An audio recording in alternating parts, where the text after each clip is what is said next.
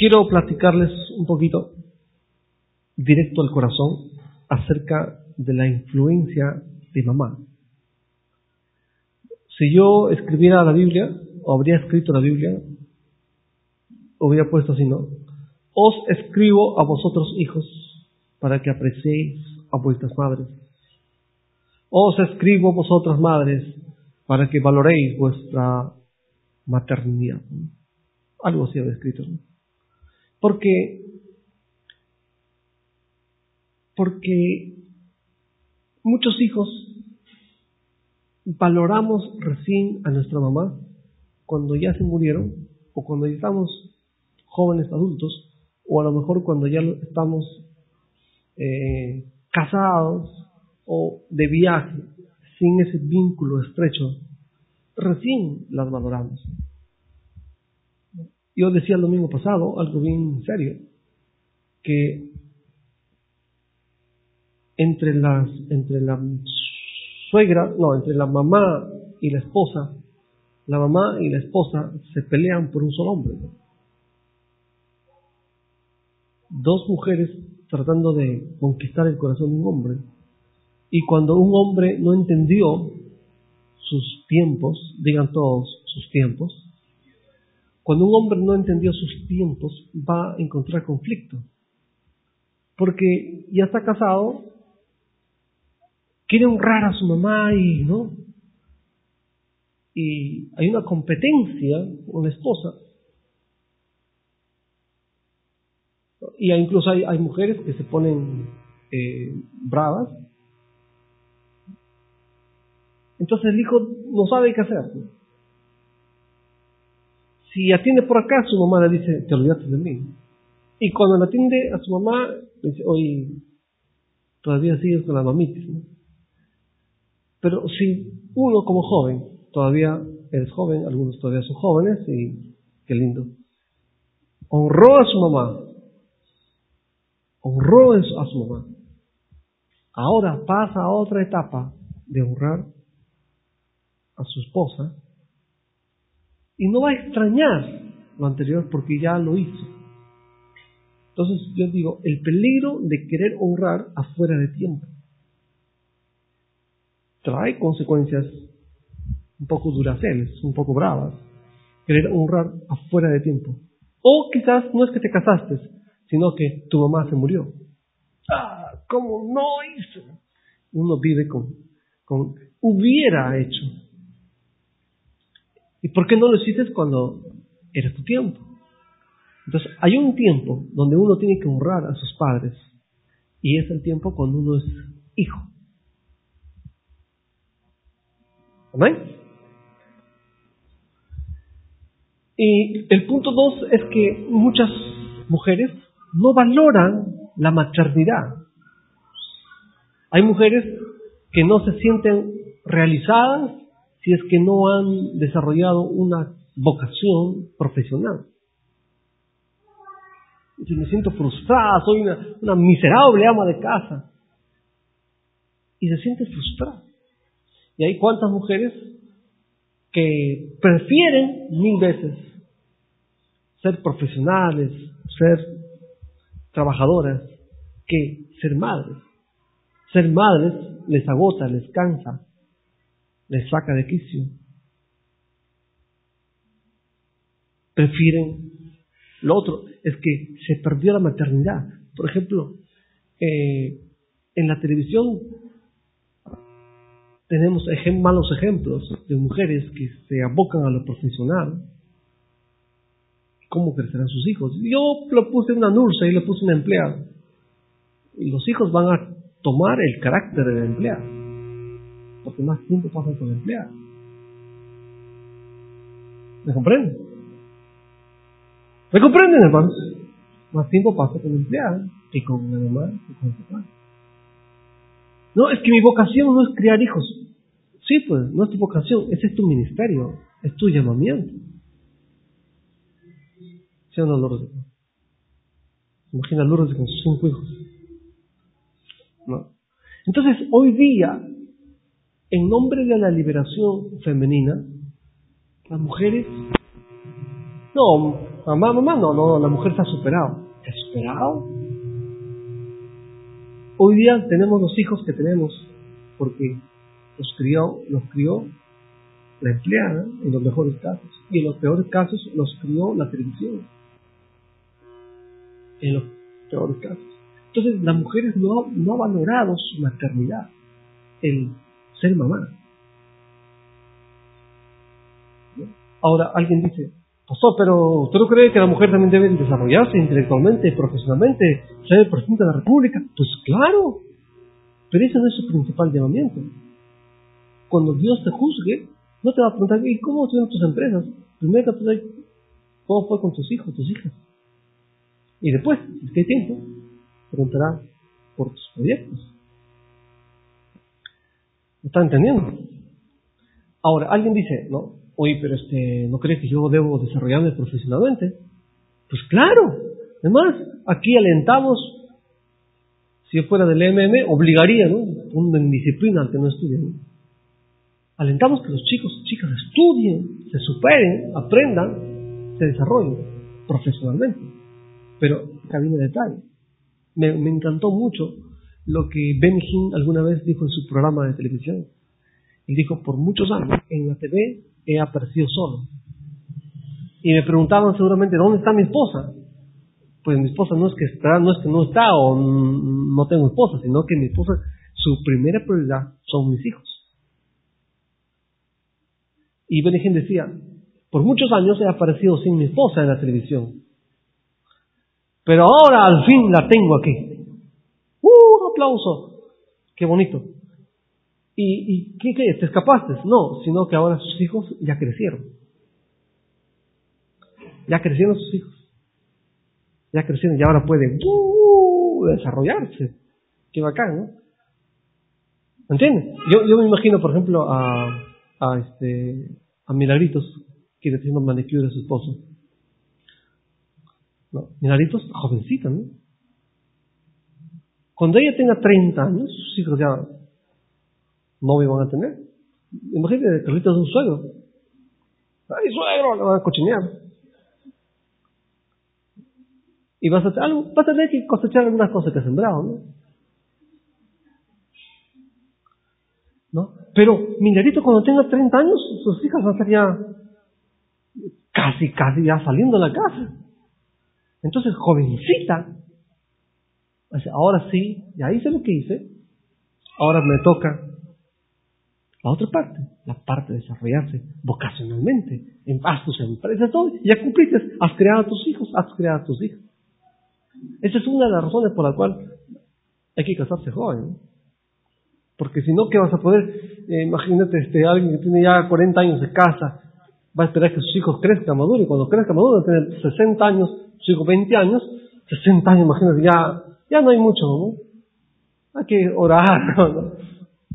No, en serio, ¿no? Pero cuando se casaron jóvenes, 18 años, 20 años.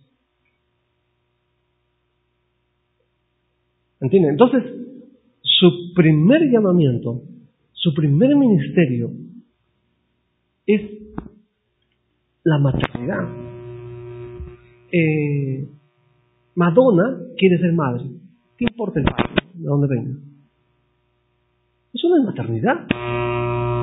Ese es simplemente un egoísmo de una mujer que ya ganó muchos millones, nunca experimentó la maternidad y ahora siente ahí un vacío y creo que es la maternidad. Y tiene que tener un hijo, no importa. Imagínate una, yo como una vez le dijo una, una mujer, una hermana, que, digo que se case, ¿no? Tiene como cuatro o cinco años de noviazgo, ya cásate ya antes que peques, ¿no? Me mira, pero pues es la verdad, ¿qué quieres que te diga? ¿Vas a pecar o tres años es peligroso ya? Y me dice, pastor, que eh, recién estoy estudiando, ¿no? ¿Y qué va a ser de mi vida profesional? Yo pensaba casarme a los 35, así más o menos, ¿no? Y yo le dije, tus hijos van a tener una menopáusica, ¿no? Por madre. Entonces ya no hay una crianza como, como debería ser. Dios es grande, ¿no? Damas y caballeros, hay que valorar la maternidad.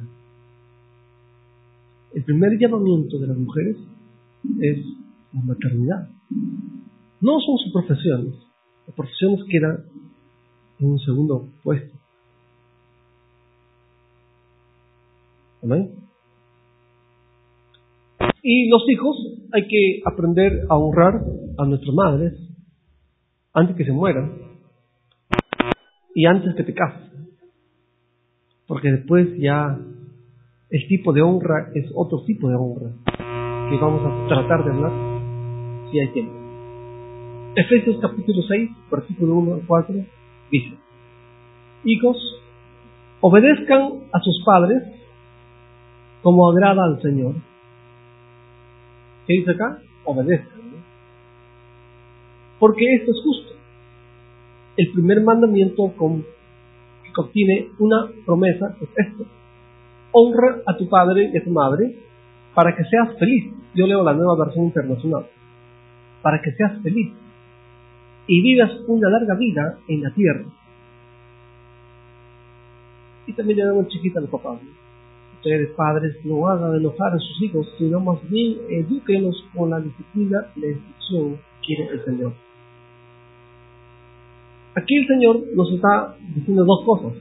Hay que obedecer y hay que honrar. Digan todos, obedecer, honrar. Entonces, cuando uno es hijo, uno tiene que obedecer y honrar. Pero ya cuando uno se casó, entonces queda el vínculo de honrar. Ya no vas a obedecer, más, pero sí vas a honrar. A la madre, al padre también, ¿no? Ok. Y dice, para que seas feliz y de larga vida. He estado meditando en esto. Seas feliz y de larga vida. ¿Acaso no todos están buscando la felicidad y la vida larga? Están dispuestos a comerse la manzana del elixir de la juventud, de la vida, de la felicidad. Dios, lo único que quiero es ser feliz. Si es tu felicidad, dale. Si eso te hace feliz, muy bien. O sea, siempre hablamos de la felicidad. Oh, Cristo quiere darte la felicidad. Todos, todos buscan la felicidad. La felicidad es la gran búsqueda del hombre. Mis queridos hermanos, dice la Biblia que el secreto de la felicidad es simplemente honrar, obedecer y honrar a tu padre y hermano para que seas feliz y tengas larga vida.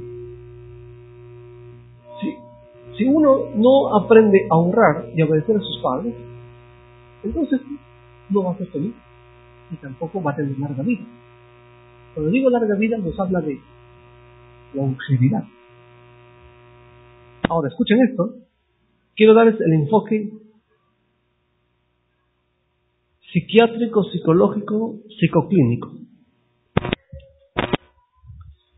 Cuando alguien tuvo una mala relación con su papá, con su mamá en este caso, vivirá el resto de su vida para redimirse de esa mala relación. Y si no encuentra a Cristo, Dios mío, de ahí que se vuelven violadores. Algunos solo acomplejados.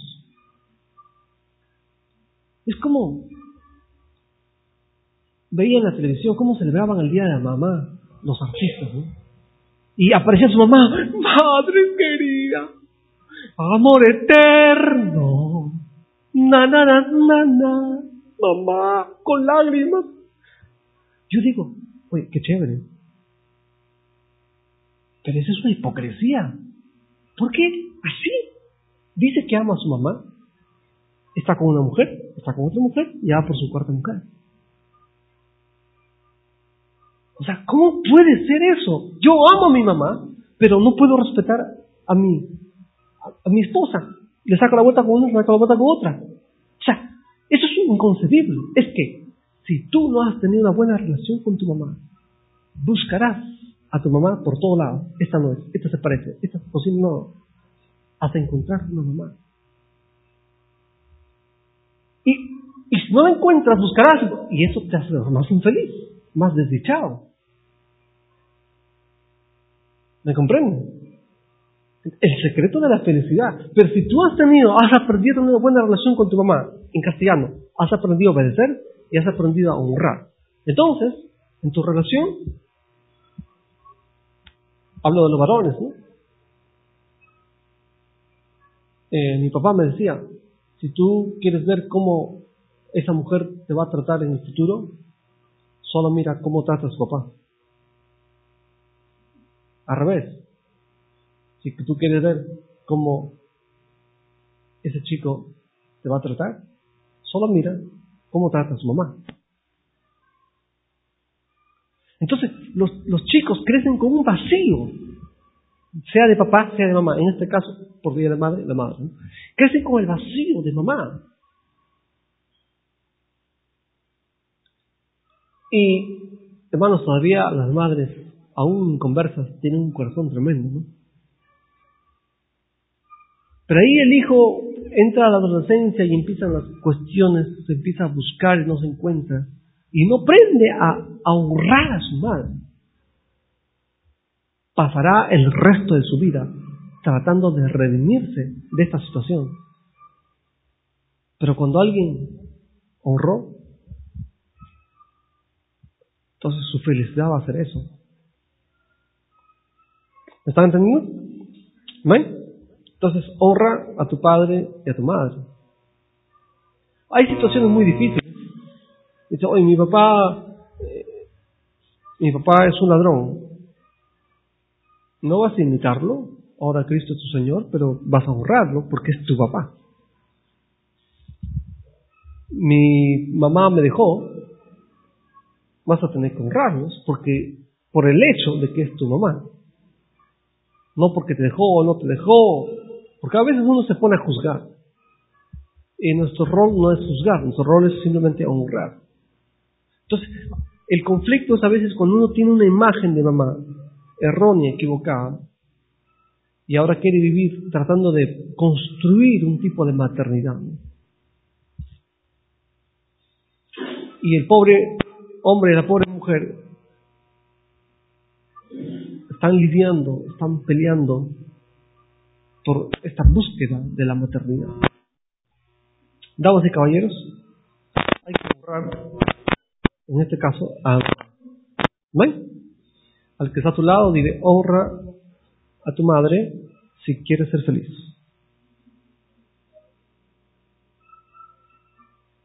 Si no quieres ser feliz, no la honres. Amén. Y Eh, en el libro de Reyes, capítulo 14, 21, 22, 21, 22, bien interesante, dice, en Judá reinaba Roboam, hijo de Salomón, tenía 41 años cuando comenzó a reinar y reinó durante 17 años en Jerusalén, la ciudad que el Señor escogió entre todas las ciudades de la tribu de Israel como la residencia de su nombre. La madre de Roboam se llamaba Nama y era amonita. Y la madre de Roboam era tal. Pero los hechos de Roboam fueron malos a los ojos del Señor y le irritaron más que todos los pecados que cometieron sus antepasados. Primera de Reyes 15, 1 al 3 dice, Abiam comenzó a reinar en Judá en el año 18 del reinado de Jeroboam, hijo de Nabat. Reinó en Jerusalén tres años, su madre se llamaba Maca y era hija de Absalón. Abiam cometió los mismos pecados que su padre había cometido antes que él, y su corazón no fue fiel al Señor su Dios como lo fue fiel de David, antepasado suyo.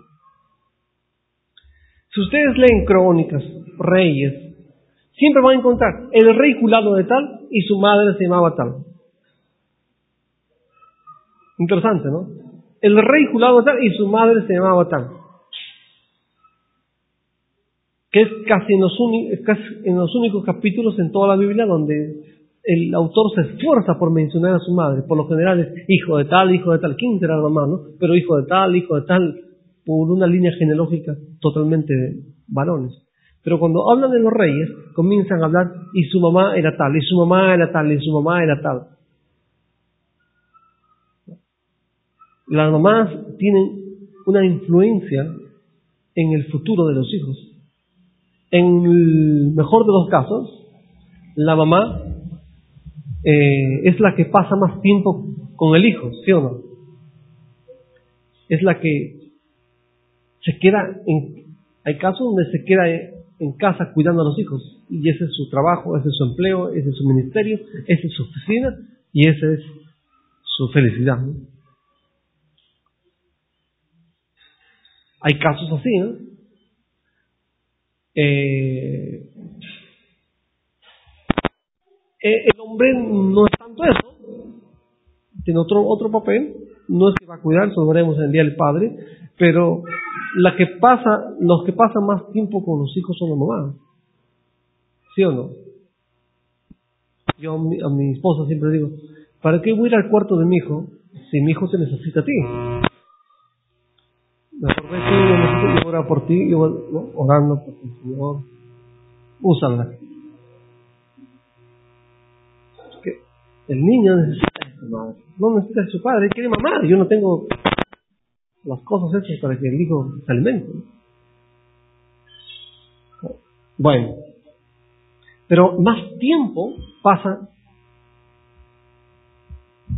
Dos, por ese tiempo que pasa, las mamás siempre van diciendo cosas a sus hijos que si es una mamá salvaje, diabólica, es capaz hasta de manipular a sus hijos.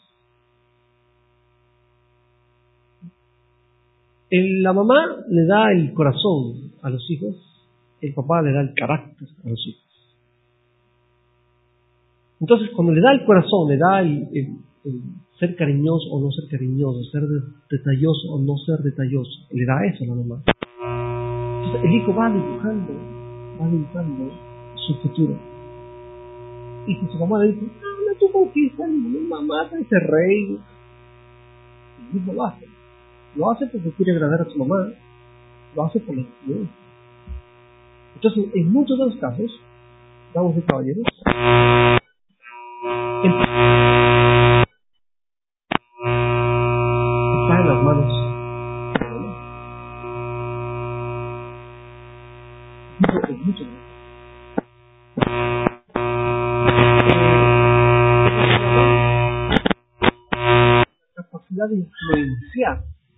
en el futuro de los hijos. Eh, hay casos, por ejemplo, una mamá le dice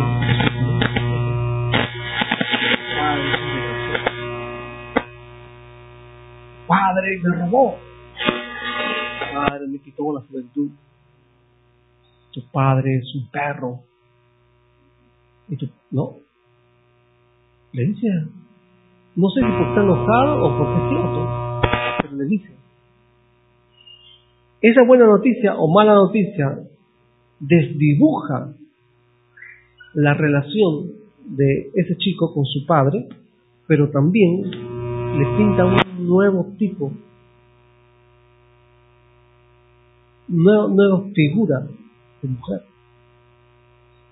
Y ese chico va construyendo, va construyendo, va diseñando su futuro. Entonces hay una influencia, hay una influencia en el futuro. ¿no? Eh, en el libro de Proverbios, capítulo 31, que está dedicado a la mujer como madre,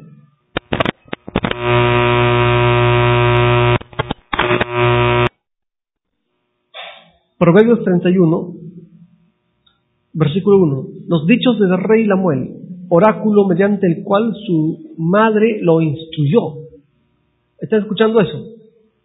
Oráculo mediante el cual su madre lo instruyó. O sea, esta cosa que vamos a leer, su madre le decía, le decía, lo tenía, pero mañana, tarde, noche con estas cuestiones. Algunas surtieron efecto, algunas se acordaron después, ¿no? Le dice, ¿qué pasa, hijo mío? Ya qué bacán, ¿no? ¿Cómo le habría hablado a su mamá? hijito, ¿qué pasa contigo? Esta otra parte me encanta. ¿Qué pasa, hijo de mis entrañas? ¿Qué pasa, fruto de mis votos al Señor? No gastes tu vigor en las mujeres, ni tu fuerza en las que arruinan a los reyes. Porque su mamá ya sabía ya que este iba a ser un picaflor, ¿no? Salomón, pues. No gastes tu vigor en las mujeres, ni tu fuerza en las que arruinan a los reyes. No conviene que los reyes le mueren, no conviene que los reyes se den al vino, ni que los gobernantes se entreguen al licor, no seas que no sea que al deber se olvidan de lo que les lo que la ley ordena y priven de sus derechos a los oprimidos. Dales licor a los que están por morir y vino a los amargados, que beban y se olviden de su pobreza, que se vuelvan a acordarse de sus penas. Levanta la voz por los que no tienen voz, defiende los derechos de los desposeídos, levanta la voz y hazle justicia, defiende a los pobres y necesitados. Me encanta cómo dice esta versión, dice, orar mediante el cual su madre lo instruyó. O sea, su mamá lo tenía curcuma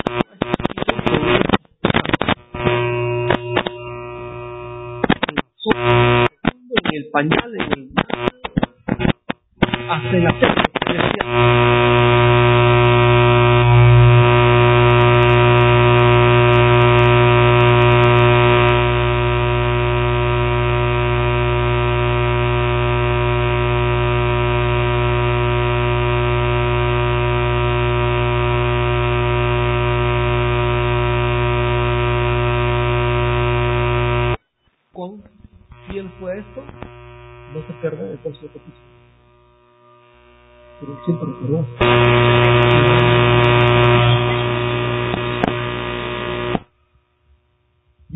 madre me Mi madre me ¿no? Otro su, padre, la madre, otro más, más madre que padre.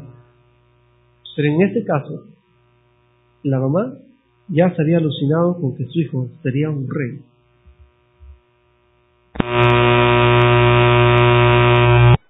En los mejores casos, las mamás no sé dónde se aprenden o se copian o, o se lo bajan en internet ciertos oráculos. Y comienzan a decir, mi mamá decía, con el brazo trabajando, con el brazo dando, con el Porque hay veces que gusta frases célebres, sabiduría de Oriente, a lo mejor se bajan de internet las frases. Pero no habría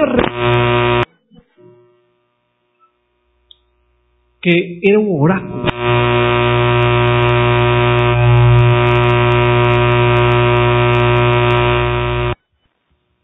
Acá hay dos cosas. Número uno, mamás. ¿Cuántas mamás acá? Mamás, dos. Y futuras mamás, un montón. Tres mamás. Pero aquí, aquí hay una cuestión. Uno es nomás cuál es o cuál será el oráculo que tus hijos van a escuchar ayer, hoy y. Por el cual ellos recordarán, vivirán y hasta se morirán recordando. ¿Cuál es tu oráculo? Hay algunas mamás de salvajes, no sé, Eres un burro, pues, ¿no? Entonces, ¿qué tal oráculo, no? Hijo de la guayaba. Oye. Sabe con el oráculo, ¿no? Sabe con la, con la oración que estás evocando para tu hijo. Dos es, hermanos,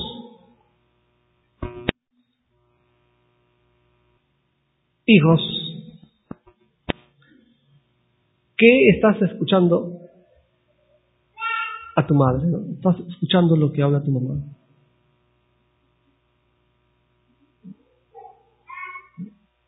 Escucha a tu madre, me dice mi papá, ¿no? Escucha a tu madre.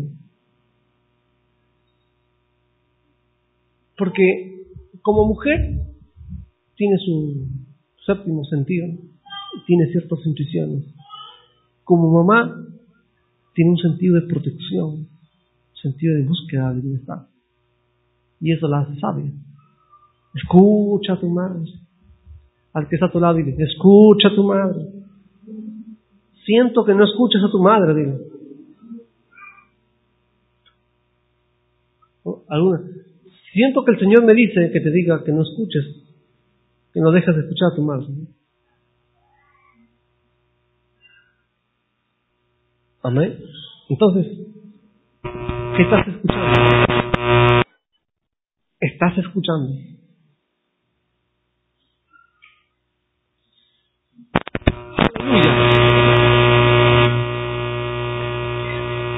Pero acá tengo otro ejemplo de una mujer que supo influenciar en la fe de su hijo.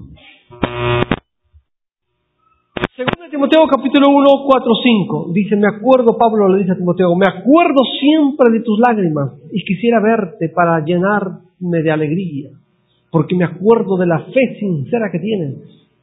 Primero la tuvieron tu abuela Loida y tu madre Eunice, y estoy seguro que también tú lo tienes.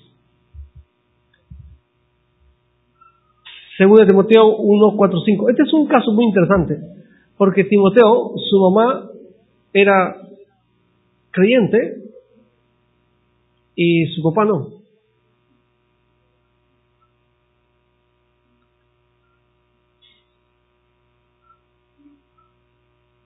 El papá de Timoteo no era creyente, pero la mamá sí. Y sin embargo, Timoteo heredó la fe de su mamá. Lo que no entiendo es cómo si la abuela también tenía esa fe, cómo es que se casó, se casó no sé con quién. Ese es otro tema. Pero, ¿se puede criar a un hijo en los caminos del Señor a pesar de que el padre esté en otro camino?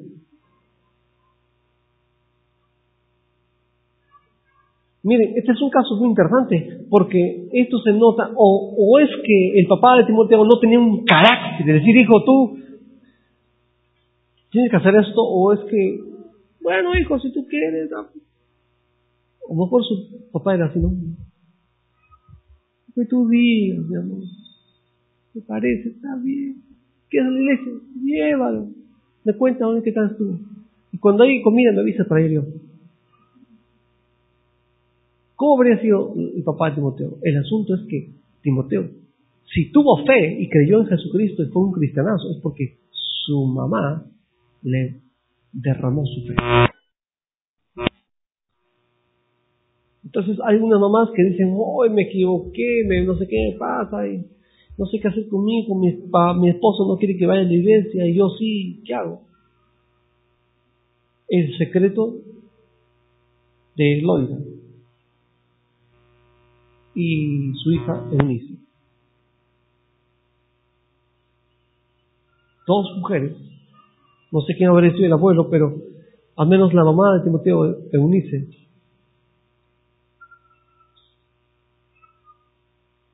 supo reproducir su fe a pesar de que el papá no era creyente. Y acá hay otra pregunta para los hijos, es que si se puede vivir la vida cristiana sabiendo que es una fe distinta a la fe de tu padre.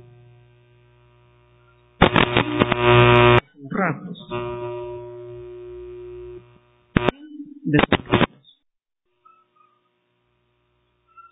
Porque algunos hijos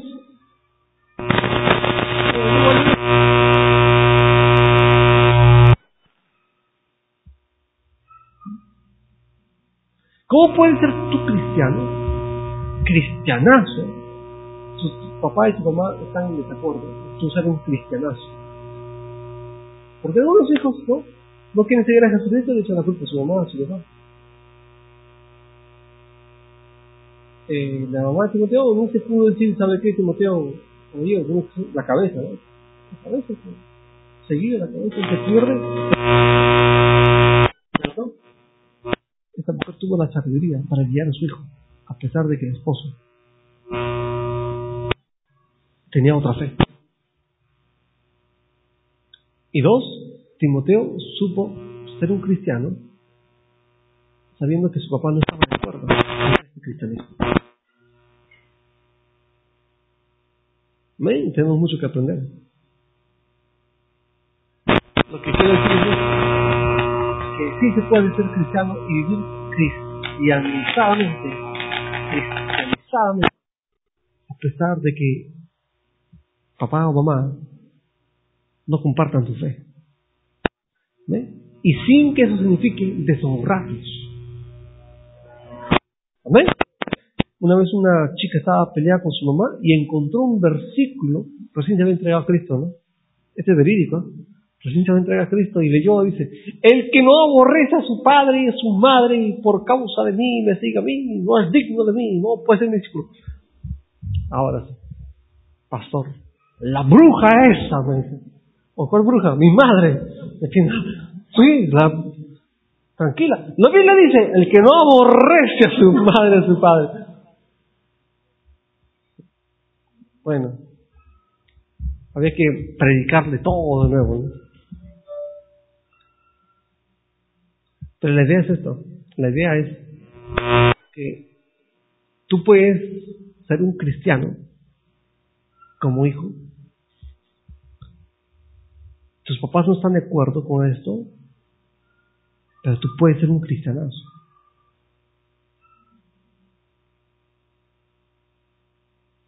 Amén. Dos, es que alguno a lo mejor se entregó a Cristo, su cónyuge no quiere saber nada de Cristo, pero los hijos pueden conocer a Cristo y tener una gran relación con Jesucristo a pesar de que papá no está de acuerdo. Y para que eso suceda, mamá tiene que ser bastante sabia. Amén. Bienaventuradas las madres que entienden su llamamiento, su ministerio, como mamá.